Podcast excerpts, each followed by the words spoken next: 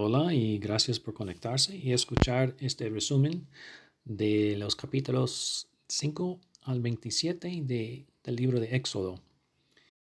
En esta tercera semana de las lecturas bíblicas eh, por el CEPA. Empezamos la semana con Moisés y Aarón con su claro llamado de Dios para enfrentar al poderoso faraón, el el hombre más poderoso en el imperio en ese tiempo y en esa región. Y encontramos que el faraón rehúsa su petición de que libere el pueblo entero de Israel para que vayan y alaben a Dios en el desierto. Y no solamente Faraón se opone, sino que el mismo pueblo de Dios se opone dudando y repudiando a Moisés y Aarón. Entonces están enfrentando mucha oposición, pero en ese tiempo Dios les da la promesa de que Él va a apartarlos de Egipto, liberarles de su opresión, redimirlos con su brazo poderoso y tomarlos como su pueblo. Y por cierto, estas cuatro promesas corresponden a las cuatro copas que se usa en la Pascua entre los judíos.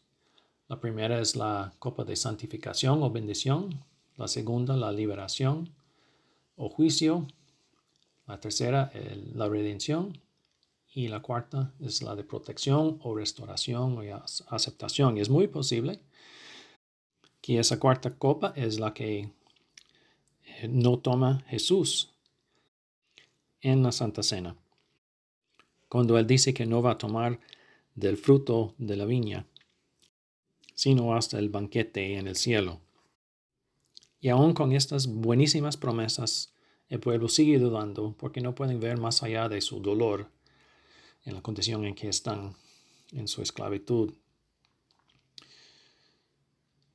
Entonces empiezan las plagas, vemos las nueve plagas del agua que se convierte en sangre, las ranas, los mosquitos, los tábanos, las moscas, la plaga sobre el ganado, las úlceras, la tormenta fuerte de granizo y truenos, las langostas y las tinieblas.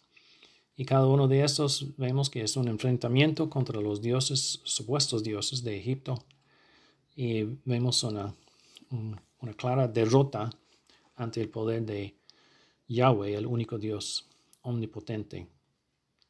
Y en el proceso está destruido completo la economía de, Egipto y está humillado el liderazgo del pueblo y el mismo faraón en particular. Y vemos el endurecimiento eh, que va en aumento del corazón de, del mismo faraón, que él empieza el mismo y que Dios lo confirma, endureciendo más su corazón. Pero luego el último Dios falso por derrotar es el mismo faraón, que se consideraba Dios y como representante de los dioses egipcios en general. Entonces viene la última plaga, la más fea, más fuerte, la muerte del primogénito de toda casa de los egipcios y entre todos sus animales, pero no entre los israelitas en la tierra de Gosén, porque tenía la forma de protegerse provisto por Dios, aplicando la sangre de un cordero a los marcos de las puertas de cada una de sus casas. Ellos obedecen eso, piden plata y oro a los vecinos egipcios que los ceden y, y así se cumple lo que podría ser una restitución simbólica por la eh, opresión que han enfrentado por casi 400 años.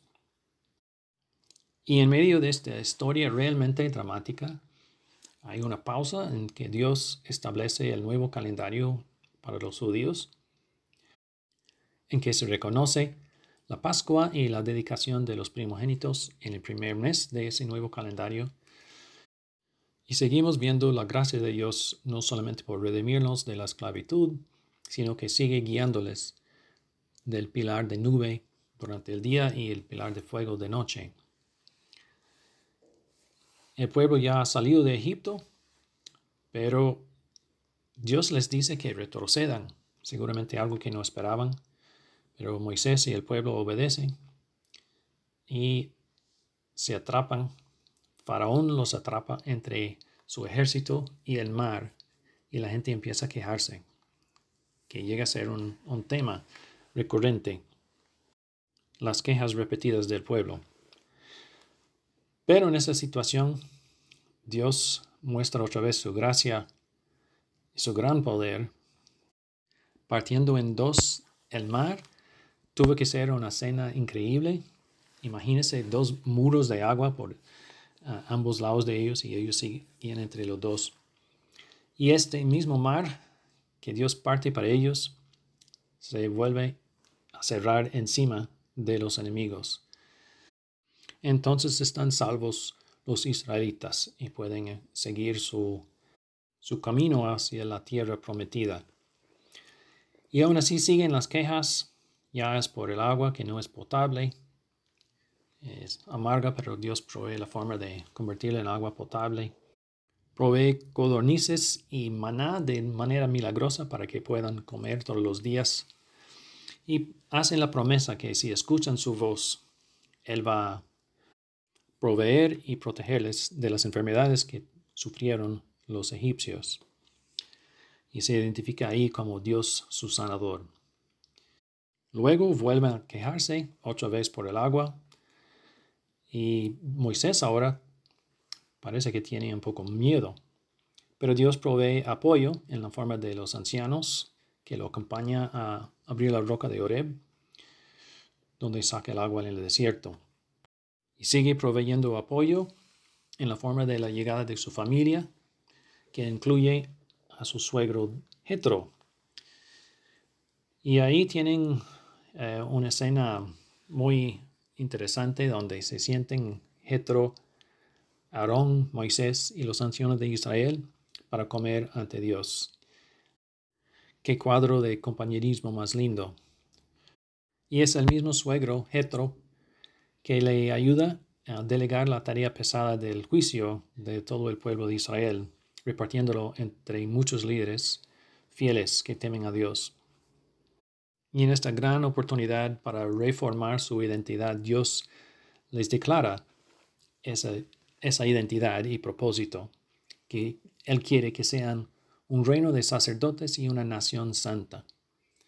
O Él les recuerda de la intención que Él tenía para ellos desde el tiempo de Abraham, en el que Él tiene la expectativa de que fueran una bendición como pueblo a todas las etnias de la tierra, porque Él quiere que todas las etnias de la tierra lo conozcan a Él. Y en ese contexto es que entrega los diez mandamientos y la ley de Moisés en general. Y vemos por el contexto que cuando Dios entrega la ley, no es solamente para el bien de, su pueblo, sino que para que ese pueblo, el escogido de Dios, fuera una bendición a todas las etnias del planeta. Luego siguen algunas leyes eh, particulares, pero un tema que vemos en común entre muchas de las leyes, el principio que era radical para su época, la protección para los más vulnerables, para los esclavos, las esposas, las víctimas de robo y otros crímenes, la justicia hasta para los culpables, poniendo límites a los posibles castigos que puedan sufrir. Y otra idea radical es que establece la ley del año sabático, dando la misma tierra un año de descanso después de cada seis años de cultivación y se establece tres fiestas importantes.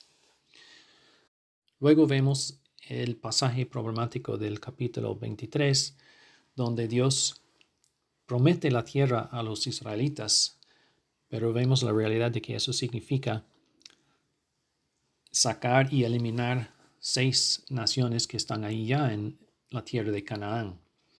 Esto puede ser difícil de comprender, pero tenemos que recordar que Dios es un Dios de amor y también de justicia, y Él tuvo sus razones por eliminar a estos pueblos, que no podemos eh, comprender precisamente porque no estamos en la época. Y tenemos que y debemos tomar en serio cuando la gente tiene dudas sobre pasajes como estos, recordando la autoridad de las escrituras, pero sabiendo cómo defender y explicar la autoridad de las escrituras y cómo hemos llegado a tener las escrituras que tenemos y el proceso bien documentado que nos da la confianza de que realmente es la palabra de Dios, como lo fue entregado a Moisés y los otros autores. Hay muchos recursos para entender más a fondo este tema que no se puede tocar en este tiempo corto. Luego finalmente el pueblo de Dios se compromete a cumplir la ley como le fue entregado a Moisés. Y vemos otra vez a Aarón y otro grupo de ancianos, y Nadab y Abiú, dice que vieron a Dios y comieron y bebieron con él. O sea, lo que vemos es una cena para celebrar el nuevo pacto, el nuevo tratado sellado entre el pueblo de Dios y su Dios.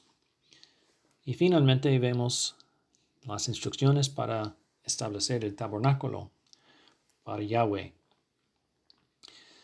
Describe los detalles de los materiales, eh, pero a la vez describe eh, una estructura increíblemente pequeña en comparación con los templos de otros dioses de, de la época.